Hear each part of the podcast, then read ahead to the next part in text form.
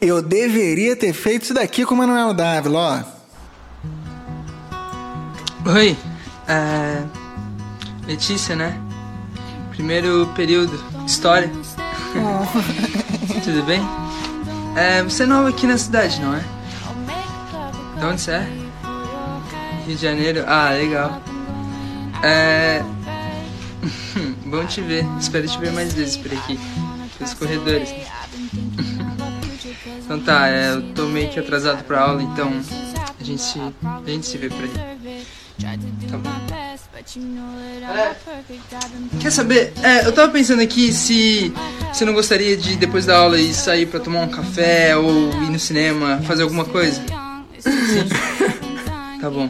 É, eu te espero depois da aula, então. Ah, esse moleque! Ai, meu Deus!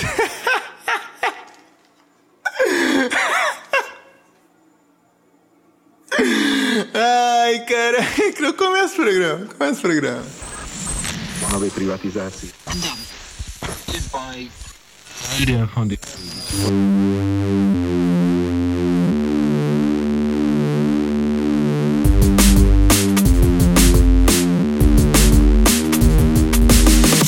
High as fuck. Fala,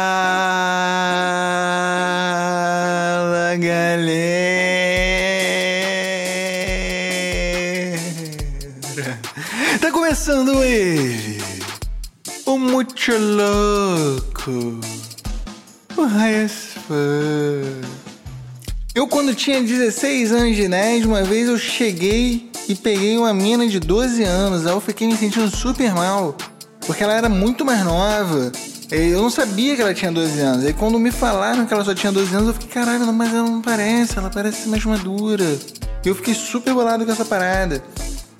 Só que isso daí é uma bobeira de adolescente, né? Porque depois você fica mais velho, você percebe que a diferença de idade já não é mais tão gritante assim, já não é tão mais bizarro. Hoje, com 30, se eu fico com uma mina de 22, foda-se, tá ligado? Tranquilo. É uma diferença de idade muito maior do que 16 pra 12. Mas acho que se eu pegar alguém com menos do que 22, já começa a ficar esquisito. Já começou a me sentir muito distante da pessoa. Não tem maturidade, não tem. Não sei, não sei o que, que é. Acho que a distância começa a ficar gritante demais. No mesmo sentido contrário, né? Tipo, pegar alguém de até 34, 36 anos, tá tranquilo. Agora, se pegar alguém de 45, 50, já começa a sentir também que a distância é muito distante, né? Outra história, tipo, porra, idade da minha mãe, aí é foda, né? Esquisito, não tem como. Aí, mais recentemente, teve uma vez que eu tava numa festa aí na praia, num uma espécie de, de luau rave, sei lá, uma coisa maluca. Eu tava numa festa numa praia aqui perto de casa. E aí eu tava muito bêbado, já, já tinha bebido muito e tinha uma menininha bem mais jovem que tava me dando mole. E aí eu fiquei, caralho, porra, bonitinha, novinha. Comecei a trocar uma ideia com ela, fiquei conversando com ela. E ela me dando mole, ela me dando um sorrisinho. Eu falando, caralho, eu vou pegar, eu vou pegar, eu vou pegar. Eu pensei, não, eu tenho que conferir antes, porque isso tá muito esquisito. Ela é muito mais nova do que eu. Eu não sei quantos anos ela tem. E eu perguntei quantos anos ela tinha, ela falou que ela tinha 16. E aí bateu uma depressão, eu falei, tá bom, valeu, saí andando, fui embora e voltei para casa, porque eu percebi que eu tava bêbado demais, porque eu tava dando em cima de uma menina de 16 anos e isso era perigoso, eu não podia ficar nessa. Isso daí tava errado, porra. Eu fui para casa. E por que eu tô falando disso tudo? Por causa do TikTok comentei no último vídeo, né, que eu tenho usado o TikTok recentemente, porque eu tenho que seguir as tendências da sociedade. Eu não posso ser um cara que fica preso ao passado. Eu tenho que me atualizar o tempo inteiro. Tenho que estar tá seguindo o movimento das pessoas. E aí nessa eu falei, caralho, vou dar usada no TikTok. Descobri qual é dessa parada. Descobri que não era aquela música da Cash de 2000 parada. Não, não, lembro de quando que era a música da Cash, mas tinha uma música da Cash que se chamava TikTok, mas não era sobre essa música, era um aplicativo. Eu comecei a usar o aplicativo. Esse aplicativo que eu percebi que é um antro de pedófilo, por isso que eu tô falando sobre isso. Me preocupou muito esse TikTok, meu irmão. Porque assim, eu parei lá e eu não fiz nada, né? Porque eu não conheço ninguém, eu não sei mexer direito no negócio ainda, eu tô aprendendo, então eu só fico vendo os vídeos aleatórios que o negócio sugere lá, porque no começo você diz que tipo de assunto te interessa. E aí te sugere vídeos sobre aquilo. Botei comédia, humor, botei artistas, botei umas paradas assim, sabe? Pra ter coisa divertida para assistir. E aí eu não sigo ninguém. Mentira, eu sigo a Isis Valverde, porque todo mundo quer ver um vídeo da Isis Valverde dublando uma criança falando alguma coisa engraçada. Porque é basicamente sobre isso que se trata o TikTok. Só que não é só isso. Eu comecei a perceber que tem uma outra tendência também que aparece o tempo inteiro. Você tá lá deslizando, vendo os vídeos em que aparece, e toda hora aparece o vídeo de uma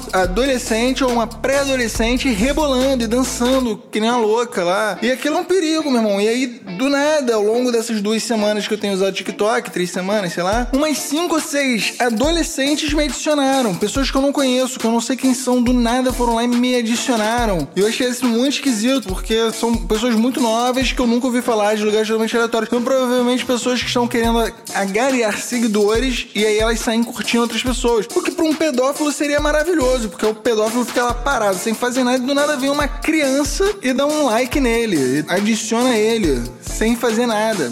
Essa ideia é que a sociedade está se transformando num antro de pedófilo. O TikTok é o processo de emburrecimento do ser humano via rede social. Tipo aquele filme Idiocracy. Eu não sei qual é o nome do filme em português. Mas é um filme que o cara fica preso numa cápsula do tempo. Ele acorda não sei quantos anos depois, centenas de anos mais tarde, e a sociedade se transformou num mundo de pessoas idiotas, pessoas imbecis. A gente está caminhando para um mundo de pessoas imbecis e a gente já tem um percentual relativamente alto, que é mais ou menos 30% que são os eleitores de Bolsonaro. Mas enfim, mas antes de explicar o processo de emborrecimento da sociedade, eu tenho que explicar sobre o que, que se trata as redes sociais. Por quê? Porque a rede social, ela é sobre ficar famoso. O objetivo de toda rede social é você conseguir crédito social que é alcançar através de garear seguidores. E você agaria seguidores como? Ficando famoso. E você fica famoso como? Falem bem, falem mal, falem de mim. O objetivo da rede social é fazer com que as pessoas falem sobre você a qualquer momento, sobre qualquer coisa. Então, é por isso que, por exemplo, você vê a Bombril fazendo campanha racista na internet. Pra aparecer, se divulgar, pra... Depois ela tira do ar rapidinho. E aí só botou o um nome na boca do povo, fez todo mundo falar sobre eles. E aí isso daí é suficiente para fazer as vendas deles aumentarem. É por isso que eu disse que aquele moleque no começo do vídeo aqui, o que viralizou essa semana, fazendo aquelas coisas ridículas. Mano, ele é muito engraçado pagando de românticozinho pras menininhas, imitando comédia adolescente, romancezinho adolescente da, de sessão da tarde. Esse moleque é um gênio, porque esse moleque ele deve estar tá na boca de todo mundo aí, tá todo mundo falando sobre ele, todo mundo imitando ele, todo mundo fazendo, tá dando entrevista, tá aparecendo por aí em tudo que é lugar. E agora, por consequência disso, ele de fato vai pegar todas as menininhas que ele queria pegar quando fez esse vídeo, tá vendo? O moleque é um gênio, o moleque conseguiu fazer. E é isso. E é por isso que essas celebridades, os celebridades têm que tá toda hora arranjando uma polêmica para aparecer. É por isso que Ana Vitória e Thiago York brigaram com a Anitta, porque ela pegou a Luísa Sonsa enquanto ela pegava o Whindersson Nunes e traía com o Vitão. Isso tudo, Léo Dias se meteu no meio, saiu fofocando, meteu a Ludmilla na história que deu uma de Luca e falou tô nem aí. Ou seja, o objetivo de todo mundo é conseguir ser igual aquela menina indiana que fica ganhando prêmio Nobel o tempo inteiro. Malala, alguma coisa assim. Ninguém sabe direito o que ela é, ninguém sabe o que ela faz. Todo mundo sabe quem ela é, porque esse é o objetivo. Não interessa o que você faz, interessa quem você é. Todo mundo saber quem você é, ver sua cara e te reconhecer. Mas enfim, uma vez que a gente sabe como é que isso daqui funciona, a gente começa a entender qual é o objetivo das redes sociais. Primeira rede social que estourou por aqui foi qual? Foi o Orkut. O Orkut ele tinha uma característica muito interessante que uh, o Facebook não tem, que são os fóruns. Você entrava lá no Orkut e você tinha tópicos de assuntos dentro de cada comunidade, as pessoas debatendo sobre aqueles assuntos ali. Era ótimo para você estudar, para você buscar música para baixar, para você aprender sobre como fazer alguma coisa. Tinha diversos fóruns com dúvidas, com pessoas debatendo diversos assuntos, e isso daí era o desenvolvimento da sociedade. Também usavam isso para outras coisas, tipo pega ou passa na comunidade do Tirei Onda. Mas não é disso que eu quero falar. Quero falar da, da utilidade prática da coisa, como o ser humano estava ali num momento de descobrimento da internet de forma prática para coisas que serviam. E aí as pessoas migraram em certo ponto pro Facebook. O Facebook ele já te dá uma timeline, te enche de propaganda. Não tem mais esses fóruns do mesmo jeito. Você entra nas comunidades, as comunidades são sempre uns grupos de gente maluca postando um monte de merda e gente escrota de bairro falando mal do bairro, falando que a praia tá lotada de pobre, aí você fica com vontade de encher na porrada o filho da puta é, elitista que fica postando essas coisas, mas é basicamente isso que tem grupo de, de, de bairro, pelo menos do meu bairro. Eu odeio o grupo do meu bairro, saí do grupo do meu bairro tem anos já. E eu não sei se ainda aparece isso, porque tem muitos anos que eu não vou lá, mas com certeza era isso que aparecia na época que eu frequentava o grupo de bairro. Mas enfim, você percebe que o Facebook ele já é um passinho abaixo no nível do debate. Mas ainda assim, ele te permite que você escreva, que você faça postagens, que você externalize as suas opiniões, as suas ideias, a sua forma de pensar, que você escreva um texto longo e complexo falando sobre alguma coisa.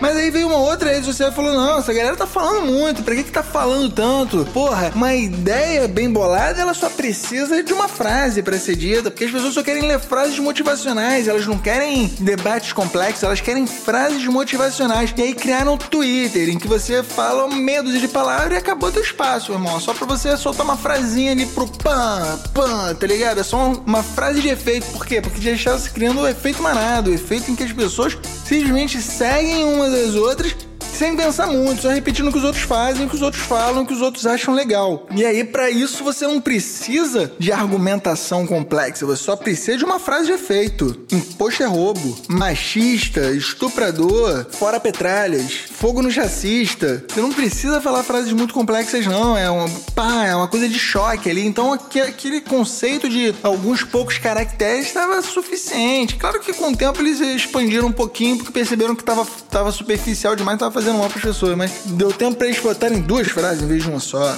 Mas enfim, aí disso as pessoas evoluíram e falaram assim: não, mas para que falar, gente? Imagem. O mundo precisa de imagem, de foto, que aí você não precisa pensar muito. E botaram, criaram o que? Um Instagram, que você pode botar fotos e vídeos curtinhos ali. A pessoa vai ver aquela foto, vai ver aquele videozinho, vai próximo, tá ligado? A pessoa só sei ler as figuras. Lembra dessa frase naquele filme do Cidade de Deus? O cara falando do jornal, que só sabe ler as figuras? Então, é o que o ser humano está se tornando. Ele só sabe ler as figuras, ele não precisa mais ler palavras. Mas aí avançou, foi, foi além. Surgiu o TikTok, que é o TikTok é o que? Você não precisa mais criar uma frase, criar uma palavra. Você simplesmente imita a frase engraçada dos outros. Você dubla as coisas. Você aparece lá com o som de outra coisa enquanto você imita esse som. Ou então você simplesmente dança. Você pula e dança. Foda-se. Você bota uma música e fica dançando essa música. Você não precisa mais pensar, não precisa mais fazer nada. Você só precisa dançar. E essa é a sociedade mais evoluída. Quando a sociedade for mais evoluída e alcançar o seu ápice espiritual de desenvolvimento humano, as pessoas só vão dançar. As pessoas não vão fazer mais nada. Por quê? Porque a tecnologia vai ter avançado de uma forma que vão criar pisos de absorção de impacto que geram energia além de absorver energia solar. E aí todas as ruas do mundo vão ser asfaltadas. Asfaltada não é bem a palavra, mas vão ser substituídas por esse piso na verdade, tem protótipos disso, mas não da absorção de energia, só da parte de energia solar, não do impacto. Mas vão inventar um que absorve impacto também. E aí, quando você caminha, a sua pisada no chão vai estar tá gerando energia, aquele solo vai estar tá absorvendo o impacto, transformando aquilo em energia e alimentando as florestas verticais e as plantações verticais que vão existir nos prédios. Tá acompanhando? E tudo isso vai ser robotizado e automatizado para a produção de alimento e distribuição. E aí você não vai precisar nunca mais trabalhar. O seu trabalho vai ser o quê? Você sair na rua, ficar seguindo um bloco de carnaval, pulando e dançando, feliz e contente, enquanto você filma no TikTok para as outras pessoas te verem pulando e dançando, enquanto elas mesmas pulam e dançam em outros blocos de carnaval. E aí todas as pessoas vão ficar na rua, o trabalho delas vai ser ir pra rua, dançar e pular. E isso daí vai estar tá gerando energia que vai estar tá alimentando toda a malha do planeta, todo mundo vai estar tá alimentando a porra toda toda que vai estar tá produzindo alimento que vai estar tá te alimentando. E num ciclo eterno de desenvolvimento espiritual, social e e aí o ser humano vai alcançar o próximo estágio da evolução espiritual quando tudo isso acontecer, quando a gente viver nessa anarquia utópica dançante, nessa mistura de laranja mecânica e footloose. E quando o ser humano chegar nesse estágio de utopia, de desenvolvimento, ele vai alcançar um novo nível espiritual.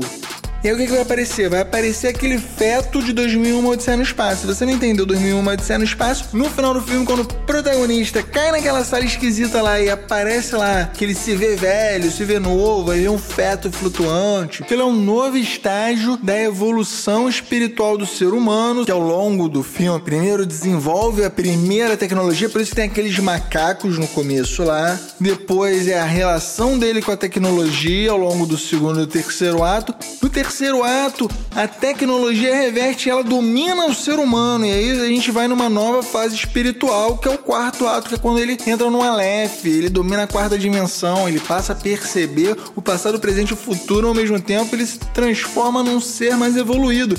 Que é o que vai acontecer quando a gente só tiver que ficar dançando, a gente vai ter evoluído um novo estágio, porque a tecnologia vai fazer parte de nós como organismo. E aí a gente vai estar num novo estágio espiritual, vai ter aquele feto, vai aprender a dominar a quarta dimensão e vai se livrar do quê? Disso mesmo, da música sertaneja.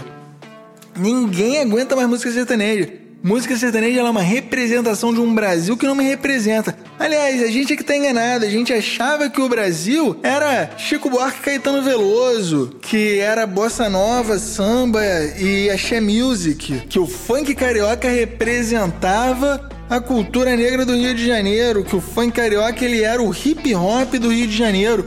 Só que não foi isso que aconteceu. Na verdade, existe um segundo Brasil com uma imitação meio brega de country muito ruim, que é o interior do Brasil, que é a parte de plantio, que é a maior parte do Brasil. A maior parte do Brasil é isso. A gente tá achando que a maior parte do Brasil é cidade, é porra nenhuma. A maior parte do Brasil é planta, a gente dirigindo SUV com sertanejo de sofrência na altura. E aí, essa galera daí domina o Brasil. E é exatamente essa galera que tá no poder hoje. Então, acho que o Bolsonaro, que o Bolsonaro é um reflexo dessa gente no, no mundo. Essa galera que usa chapéu, vai em rodeio Vila Mix, sertanejo, usa bota e comercializa gado no canal do gado.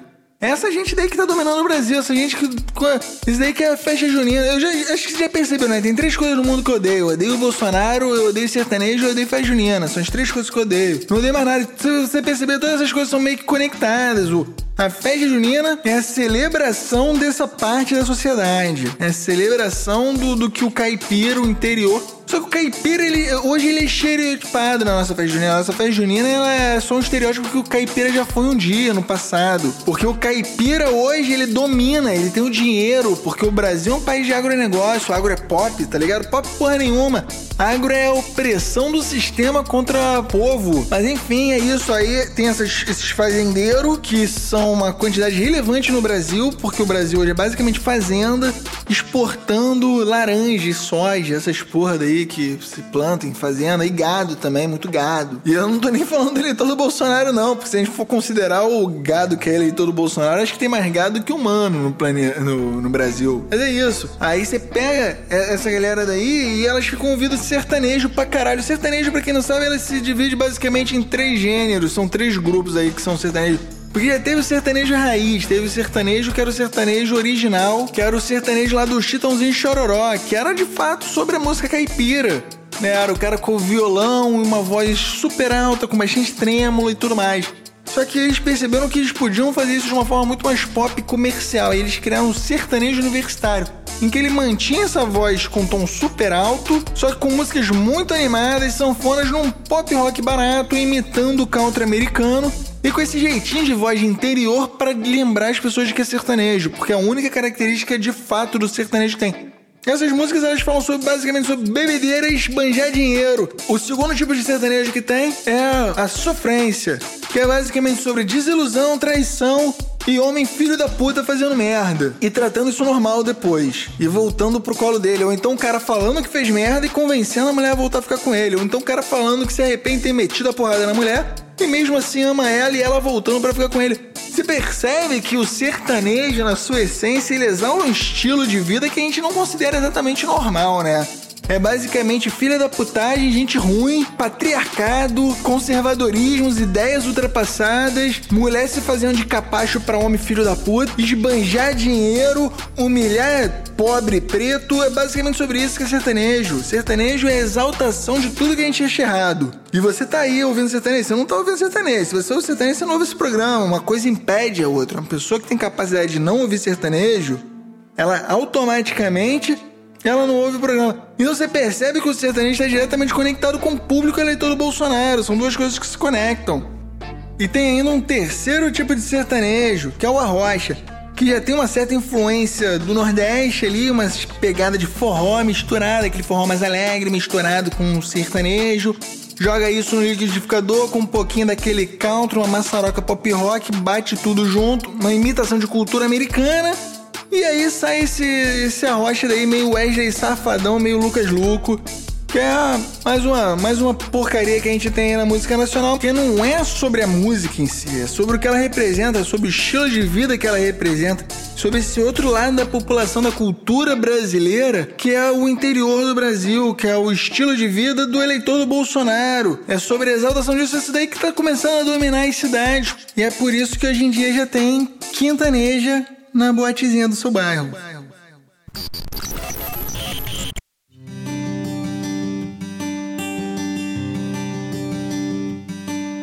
Te encontrei toda remelenta, estronchada num bar entregue às bebidas.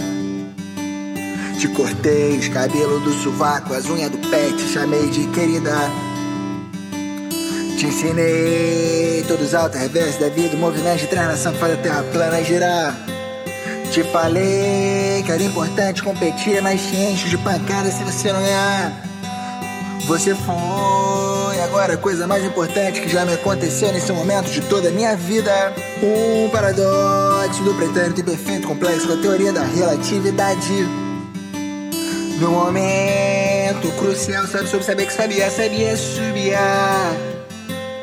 E quem ama fagafados, ama fagafinhos, bom ama fagafia docerá.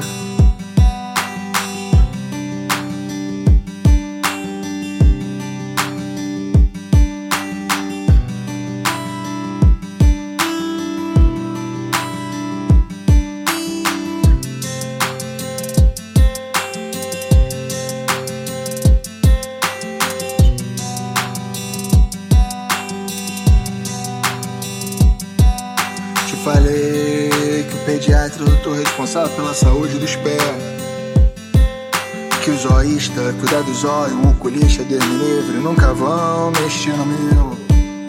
Pois pra mim, você é uma besta mitológica com cabelo pichain parecida com a medusa.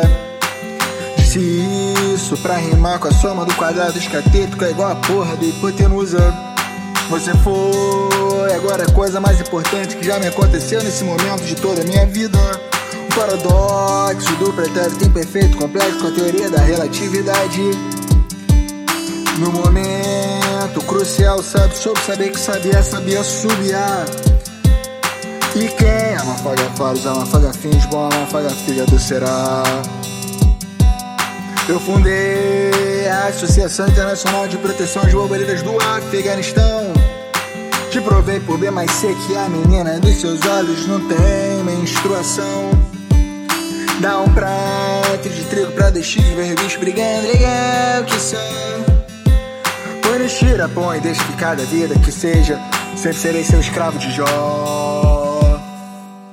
E com vocês, essa bela música aí, originalmente tocada pelo Mamonas Assassinas, em que a gente achava que era uma declaração de amor, uma história meio torta, em que ele ficava imitando o Belchior enquanto falava umas coisas meio erradas. Na verdade, o que ele estava fazendo era o quê? 25 anos atrás, prevendo o futuro, prevendo essa nossa sociedade totalmente torta, prevendo o nível intelectual dos ministros e dos eleitores do Bolsonaro, prevendo essa nossa sociedade em que o errado é certo, o certo é errado, as pessoas idolatram cantor de sertanejo que fica bêbado em live, e cantor de sertanejo que bate na mulher, e em Atibaia.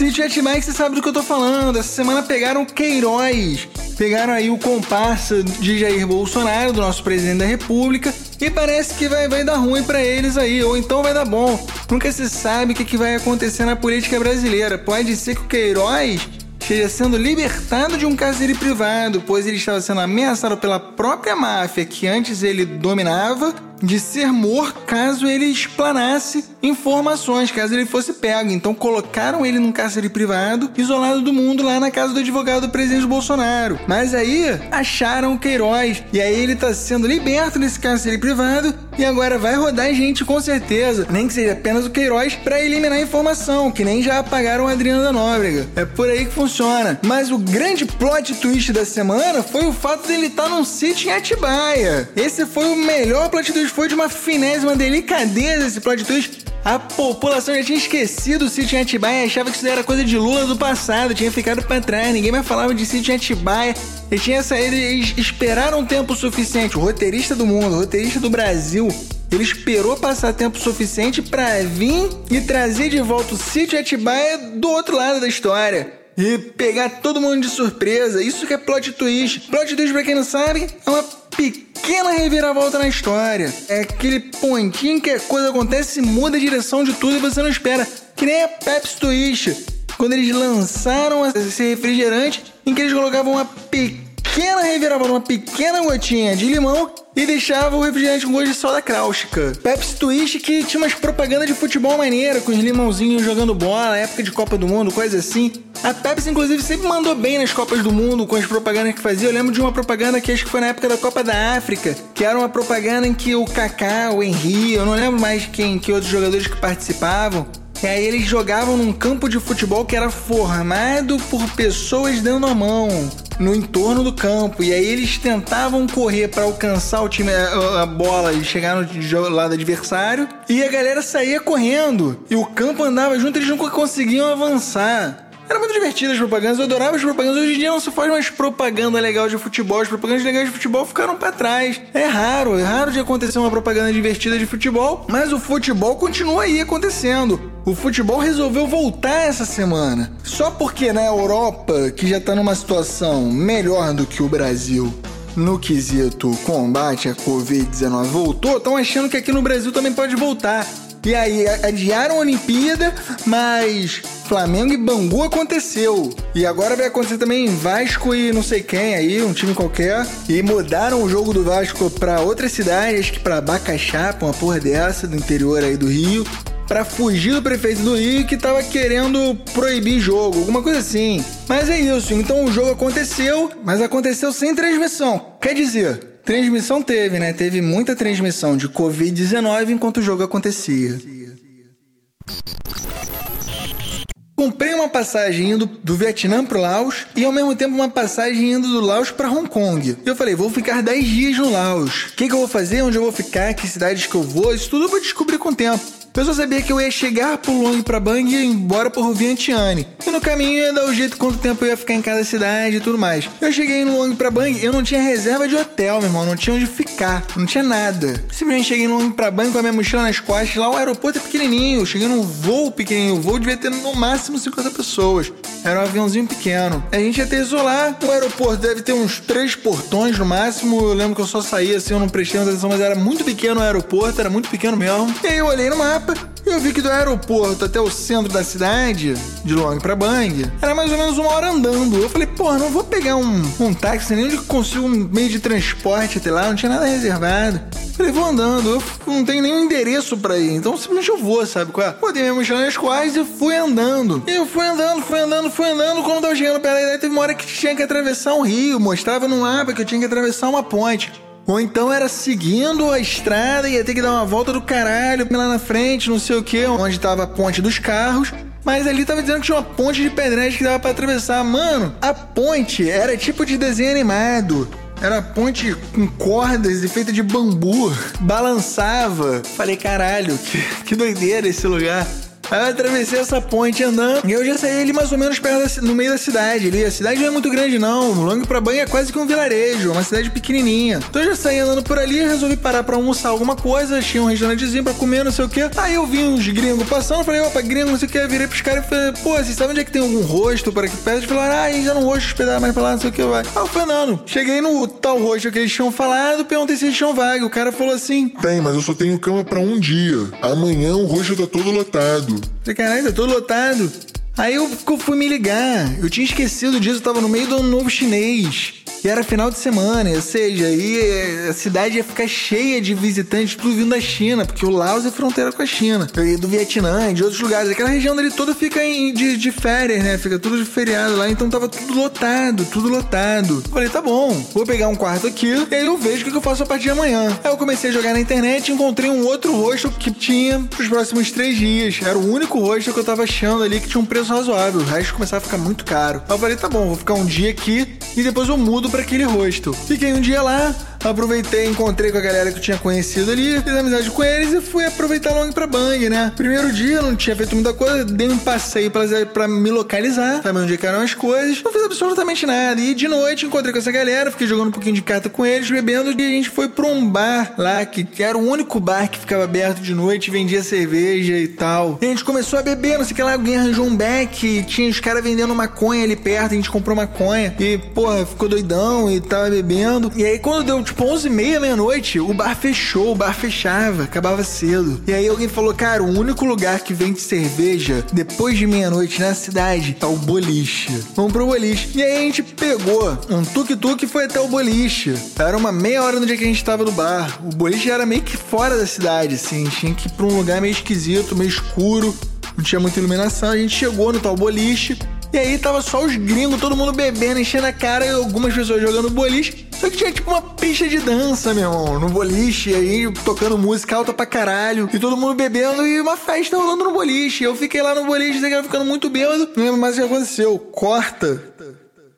Acordei no dia seguinte, acordei no dia seguinte, eu tava no meu hostel. Eu tinha que fazer a mudança, fui levei minhas coisas pro outro hostel, tudo mais, deixei as coisas lá, saí para tomar café da manhã. Nisso que eu fui tomar café da manhã, tem uma mina me olhando. Eu tô parado no mercadinho que tem, tipo, lá na cidade, ela tem tipo um mercadinho na região central, assim, numa das ruas paz, um mercadinho de, de rua, assim, tipo, fosse barraquinha, são várias barraquinhas vendendo comida e tudo mais, é tudo muito barato lá. E aí eu tava comprando um sanduíche, esperando a mulher lá fazer meu sanduíche, e tem uma mina numa outra barraquinha que tá me olhando, tá me olhando, tá me olhando, tá me olhando, tá me olhando. Eu tô olhando, eu olhei pra ela e ela me olhando. Eu olhei pra ela e ela me olhando. Eu falei, caralho, tem coisa aí. Aí eu dei aquela olhada assim, aí ela deu um tchauzinho. Eu falei, caralho, ela me conhece.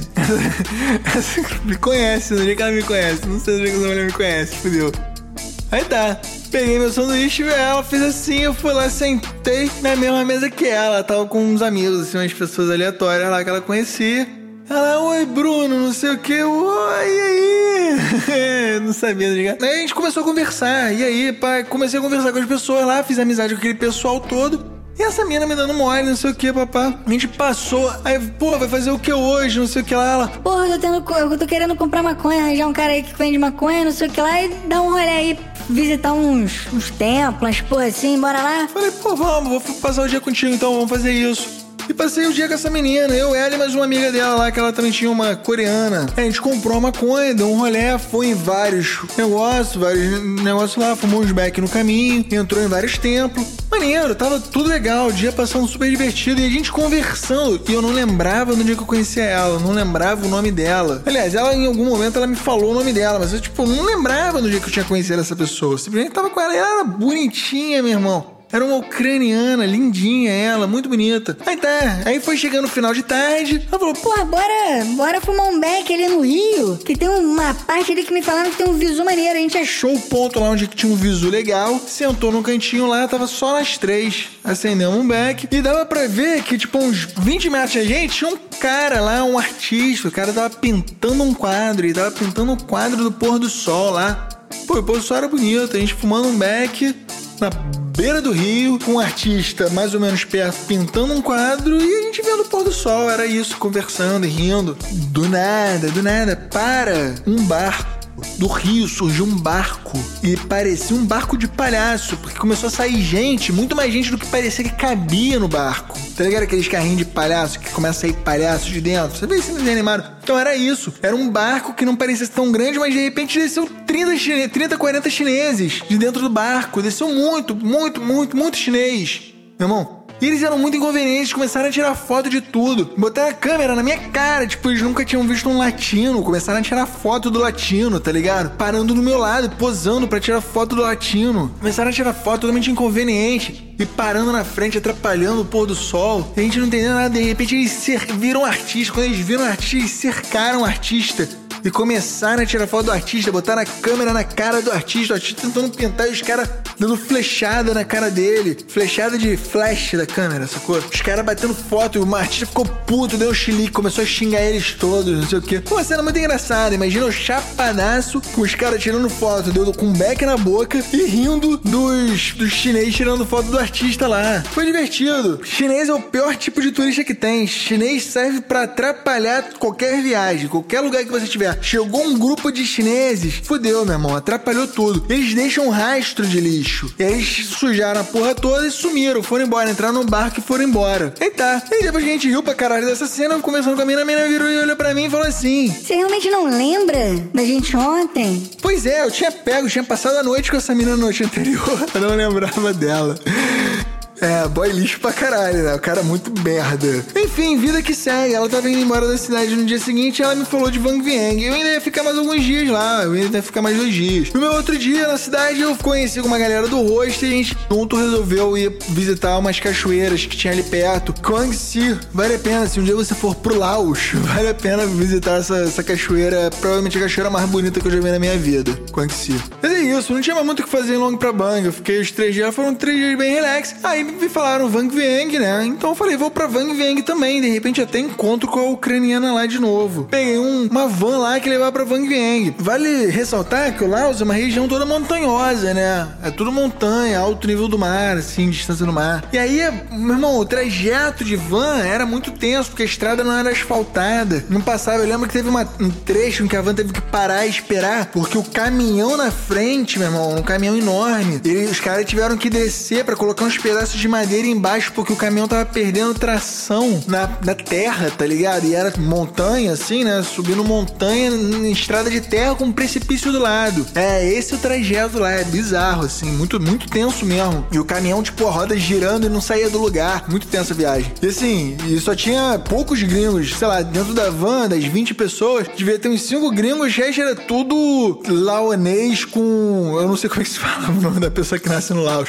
mas era todos os locais lá, levando gaiola com galinha, as coisas meio bizarras assim, tá ligado? Então, era, era esse o lugar que eu tava dentro. Mas enfim, a gente chegou em Vang Vieng. Cheguei em Vang Vieng. Vang Vieng é um vilarejo no meio do nada. Nada, literalmente nada.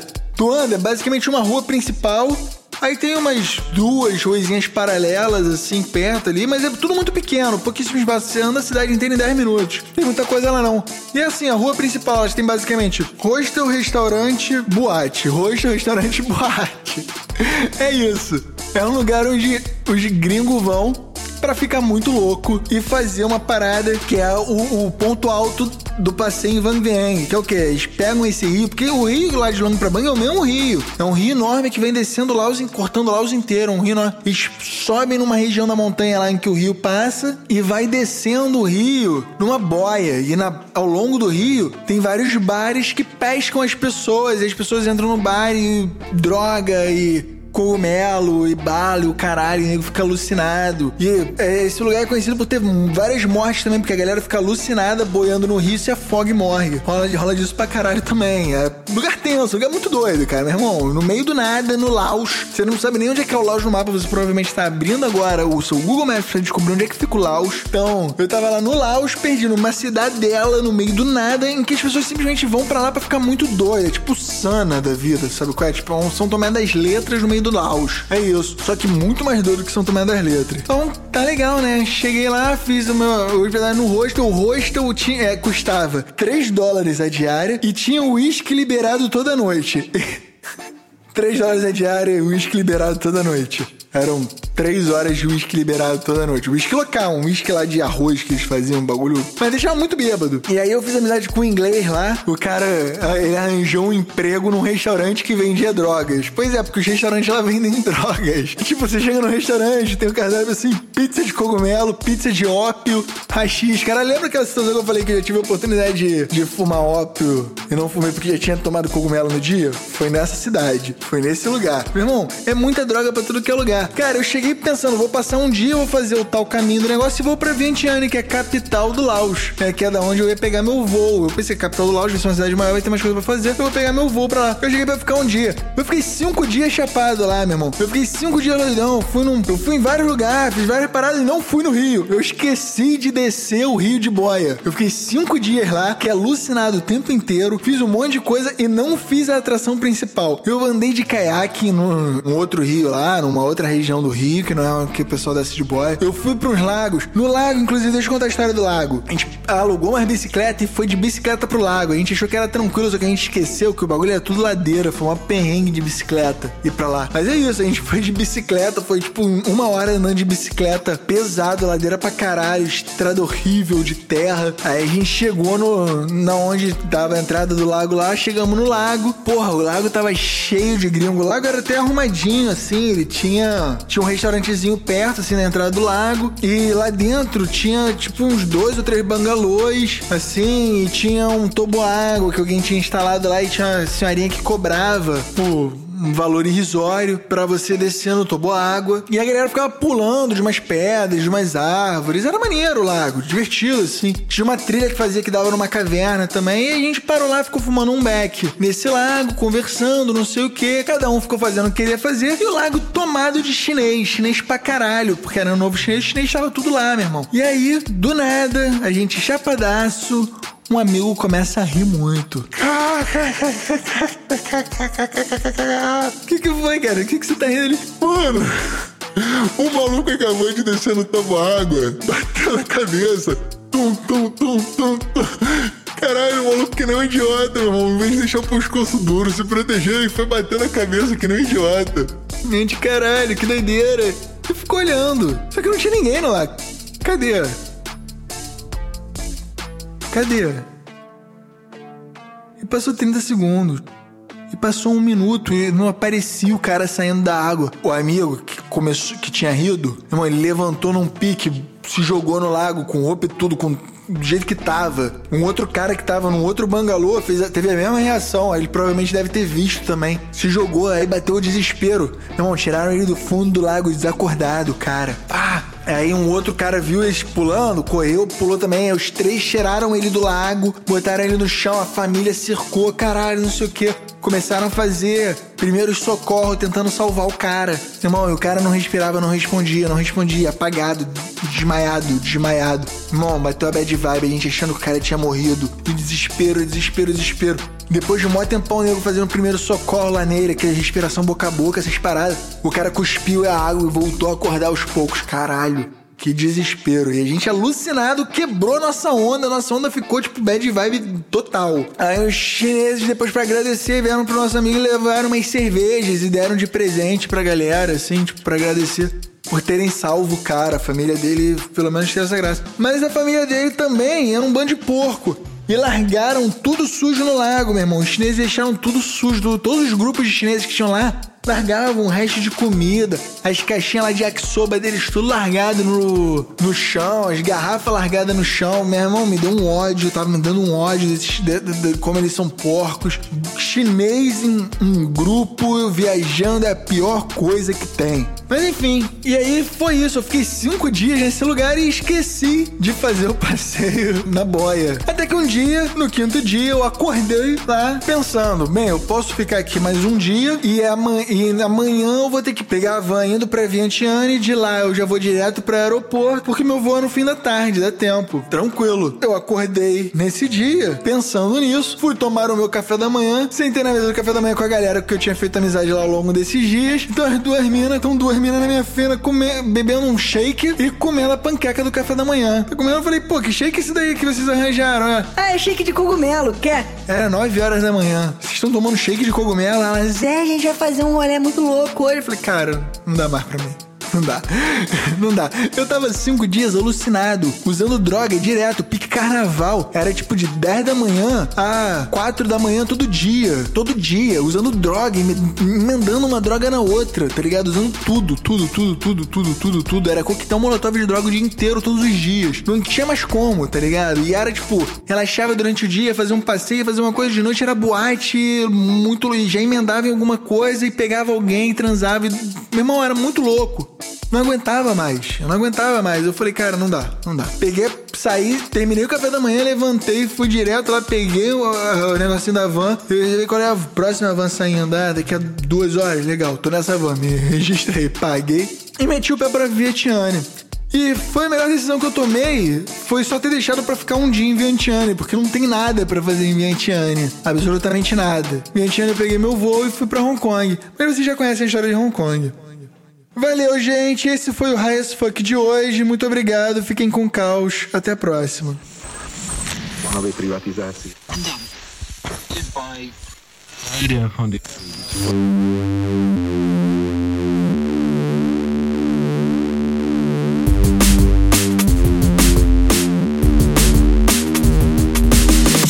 High as fuck.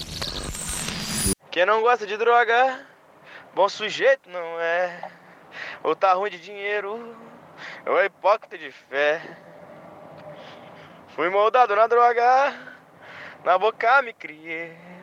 Dou a latada de crack, eu nunca mais larguei. Oi.